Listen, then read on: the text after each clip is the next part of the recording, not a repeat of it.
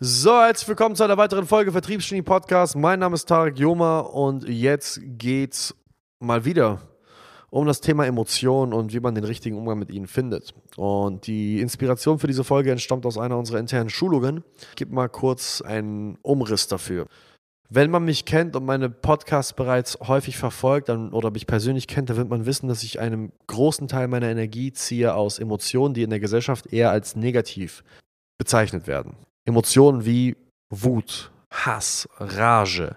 Das sind Emotionen, die, die, die meine größte Energiequelle sind tatsächlich.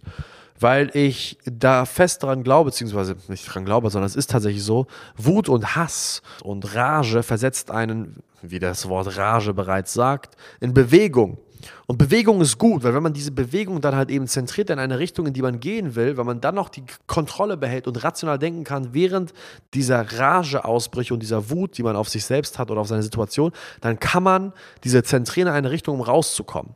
Deswegen sind auch meistens diese Slumdog-Millionär-Geschichten so stereotypisch. Der Grund, warum die erfolgreichsten Boxer, die erfolgreichsten UFC-Kämpfer, die erfolgreichsten Fußballer, die erfolgreichsten Sportler allgemein immer, außer jetzt im Formel 1, weil im Formelsport ist halt, erkläre ich gleich, aber der Grund, warum die meisten Sportler, vor allem im Kampfsport und den hochbezahlten Jobs wie NFL, Basketball, Fußball etc. pp., aus den ärmsten Verhältnissen kommen, ist, weil diese Leute eine Menge Wut und eine Menge Rage, eine Menge Hass für ihre jetzige Situation haben.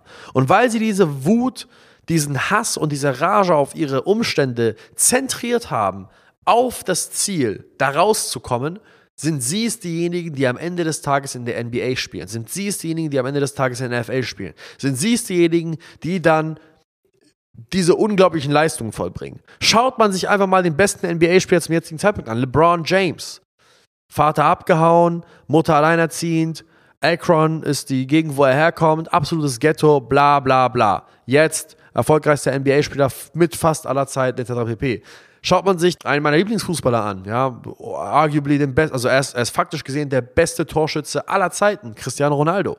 Vater Alkoholiker, früh verstorben, armes Viertel, in Madeira, in Portugal, auf einer kleinen Insel, hochgekämpft. Warum? Hass auf seine Situation unglaublicher Hass auf seine Situation, unglaublicher Wut auf das, was ihm widerfahren ist und auf die Umstände, die er reingeboren worden ist. Und dementsprechend dann halt eben die Kraft daraus gezogen, diesen Hass, diese Wut zu zentrieren und sie in Disziplin umzuwandeln, um Bewegung in Richtung Weltfußballer zu setzen. So, Ähnlich hat sich bei mir verhalten, ja, ich bin kein Weltfußballer und ich bin auch kein NBA-Bestspieler, was auch immer.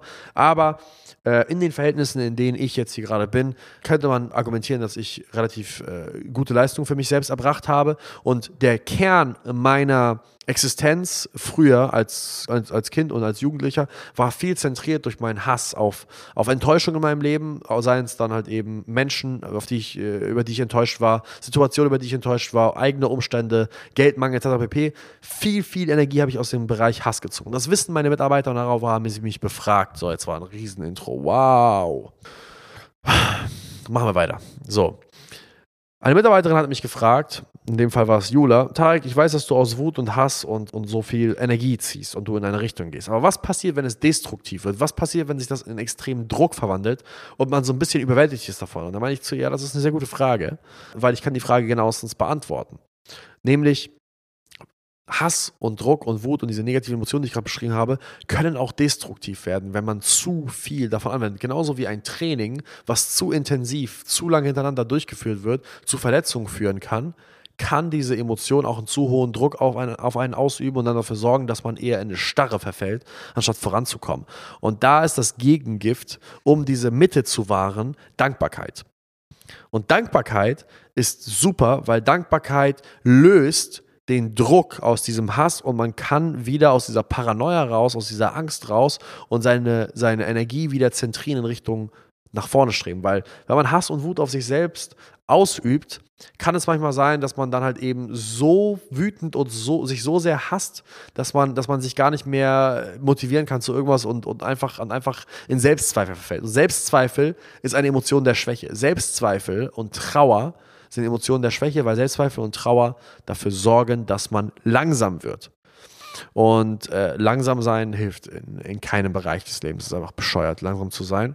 Deswegen nutze ich dort Dankbarkeit. Und jeder, der meine Routinen kennt, die paar Routinen, die ich habe, weiß, dass ich zweimal am Tag bete und das morgens und abends. Erste, was ich mache, morgens beten. Das letzte, was ich mache abends, ist beten. Da ziehe ich sehr viel Energie raus und nimm so ein bisschen das Gift aus meinen Adern und, und gebe dem Ganzen einfach mal eine neue Reinheit, sodass ich nicht überwältigt werde von den negativen Emotionen. Und die Dankbarkeit kann halt eben ausgedrückt werden durch verschiedenste Dinge. Und wenn ich Dankbarkeit sage, meine ich nicht dankbar für den finanziellen Erfolg. Ich meine auch nicht Dankbarkeit für die Autos, das Bling Bling, die teuren Restaurantbesuche. Ja, dafür kann man dankbar sein, aber wofür man wirklich dankbar sein sollte, sind die Dinge, die nicht mit Geld zu kaufen sind. Das sind die Menschen in unserem Leben, die einem was bedeuten, die Menschen, für die man dankbar sein soll, sind die Menschen, wo man ohne mit, dem, mit der Wimper zu zucken jede Summe aus seinem Konto aufgeben würde, um sie wieder zum Leben zu erwecken, sollten sie Gott bewahre versterben oder sind sie bereits verstorben. Das sind die Menschen, für die man dankbar sein sollte, für die man bereit ist, alles aufzugeben. Für Verbindungen mit, dem, mit Menschen, die man hat, die, die, die positiv sind. Für das Augenlicht, was man erblickt hat. Sehr viele von uns Menschen haben nicht mal das Privileg, etwas sehen zu dürfen. Das ist ja auch etwas Grundlegendes. Überleg mal, wie, wie, wie, wie sehr wir uns äh, den Dingen erfreuen, die wir manchmal sehen, aber vergessen, dass das nicht selbstverständlich ist. Die Freundschaften, die wir hegen und pflegen, die, die endlose Sicherheit, die wir haben in diesen westlichen Ländern, allein geboren zu sein in der wohl fortschrittlichsten, sichersten, reichsten und, und, und freiesten Gesellschaft, die es jemals auf diesem Planeten gab. Denkt doch mal, ja, wir haben jetzt hier diese ganzen Feministen-Aufstände, äh, dass Frauen unterdrückt werden und dass es ein, uns ja so schlecht geht als Frauen der Gesellschaft. Aber ich kann es nicht bewerten. Ich bin am Ende des Tages, ich bin nicht mit einer Vagina geboren worden. Aber wirklich, wird man denn wirklich so unterdrückt? Denk doch mal 100 Jahre zurück, da durfte eine Frau nicht mal was besitzen. Und jetzt kommt die wieder um die Ecke, ja, aber das ist auch nicht der richtige Zustand da. Ja, halt's Maul, aber du kannst ja trotzdem dankbar sein, dass wir uns in die richtige Richtung bewegen. Wir leben tatsächlich, faktisch gesehen, und da kann keiner was widersprechen, in der freiesten, sichersten, reichsten Gesellschaft, die es jemals gab. Plus, wenn du das hier hörst, verstehst du die deutsche Sprache. Das heißt, die Wahrscheinlichkeit ist hoch, dass du im deutschsprachigen Raum entweder aufgewachsen bist oder derzeit lebst. Das heißt, wenn man alle zusammenzählt, Deutschland, Österreich, Schweiz, wie viel sind das? Schwer 100 Millionen, keine Ahnung, ein bisschen mehr. Auf 8 Milliarden? Rechne doch mal den Prozentsatz aus, du Schwanz. Das, das, ist, das ist ein unglaubliches Glück, was du hast, überhaupt in dieser Gesellschaft geboren worden zu sein. Du hast den Lottogewinn gezogen. Nimm noch mal wegen den Westen dazu, in Amerika, wo es jetzt übrigens auch nicht mehr so toll ist, Kanada, bla bla bla. Die Chance war ziemlich kacke, dass du geboren wurdest in einem der reichsten Länder, wo du solche Opportunitäten hast. Es hätte dich auch genauso treffen können, dass du in Indien geboren bist. Vergiss nicht, dass die Inder und die Chinesen zusammen allein schon drei Milliarden Menschen ausmachen. Das heißt, die Chance, dort geboren zu sein, steht schon bei knapp 40 Prozent. Also ich hätte nicht so Bock gehabt, in Indien oder in China geboren worden zu sein. Geschweige denn in den Heimatländern meiner Eltern. Polen ist jetzt nicht so schlimm, aber mein Gott, in Palästina geboren zu sein. Ich danke meinen Vorfahren jeden Tag, dass sie die Mut hatten, äh, nach Europa zu kommen und mir hier die Möglichkeit zu geben, mich aufzubauen. Weil ich kann euch Brief und Siegel geben. Ich würde jetzt nicht hier in einem Podcast sprechen mit einem Büro mit 25 Mitarbeitern, äh, welches jedes Jahr Millionen macht und jedes Jahr wächst, wenn ich in Palästina geboren wäre. Egal wie selbstbewusst ich bin, ich weiß ganz genau, das wäre nicht möglich. Ganz bestimmt nicht, dass ich mit 24 Jahren diesen Lebensstandard lebe und diesen Luxus lebe und diese Freiheiten für, meine, für mich und meine Familie und die Familie meiner Mitarbeiter schaffen kann. Brief und Siegel kann ich das geben. Und ich bin wahrscheinlich der, der arroganteste, ne, arrogant, ja gut, vielleicht bin ich arrogant und der selbstverliebteste und selbstbewussteste Typ, den man sich vorstellen kann. Und ich kann sogar offen und ehrlich zugeben, dass ich nicht in der Position gewesen wäre, wenn ich nicht die Voraussetzungen gehabt hätte, die ich bekommen habe.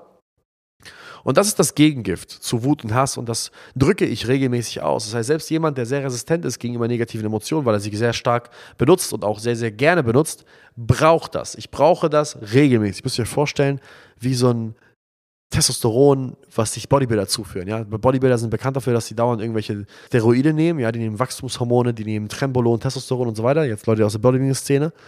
Aber jeder, der die Mr. Olympia verfolgt, der weiß ganz genau, die knallen sich voll mit diesem ganzen Zeug, was sie unglaublich nach vorne bringt. Gleichzeitig haben sie auch irreparable Schäden. Was sie aber machen, ist, sie gehen einmal im Jahr oder einmal alle sechs Monate, fahren sie irgendwo hin und lassen sich ihr gesamtes Blut einmal austauschen. Das ist die Dialyse. Das müssen Bodybuilder auf dem Niveau machen. Und meine Dialyse für die Negativität, um sie aus meinem Körper rauszuspülen, um nur den positiven Effekt zu haben, ist beten. Deswegen empfehle ich es sehr, diese negativen Emotionen zu nutzen, aber immer eine, einen Ausgleich zu haben, weil Ausgleiche sind wichtig. Wenn du hart trainierst, musst du viel schlafen. Wenn du hart arbeitest, musst du dich gut ausruhen, musst du Dankbarkeit üben. Und wenn du viel Hass und Wut auf dich ausübst, um nach vorne zu kommen, musst du dementsprechend auch das Gegengift dazu haben. Yin und Yang. In allem gibt es Gut und Böse, heiß und kalt, hell und dunkel. Das ist immer das Gleiche. Es braucht alles immer seine Balance und zu glauben, dass alles immer in eine Richtung gehen kann, das ist Bullshit. Ja, in dem Sinne, vielen Dank fürs Zuhören. Gib uns eine 5-Sterne-Bewertung. Geh auf YouTube und folg uns. Und bis zum nächsten Mal. Ciao, ciao.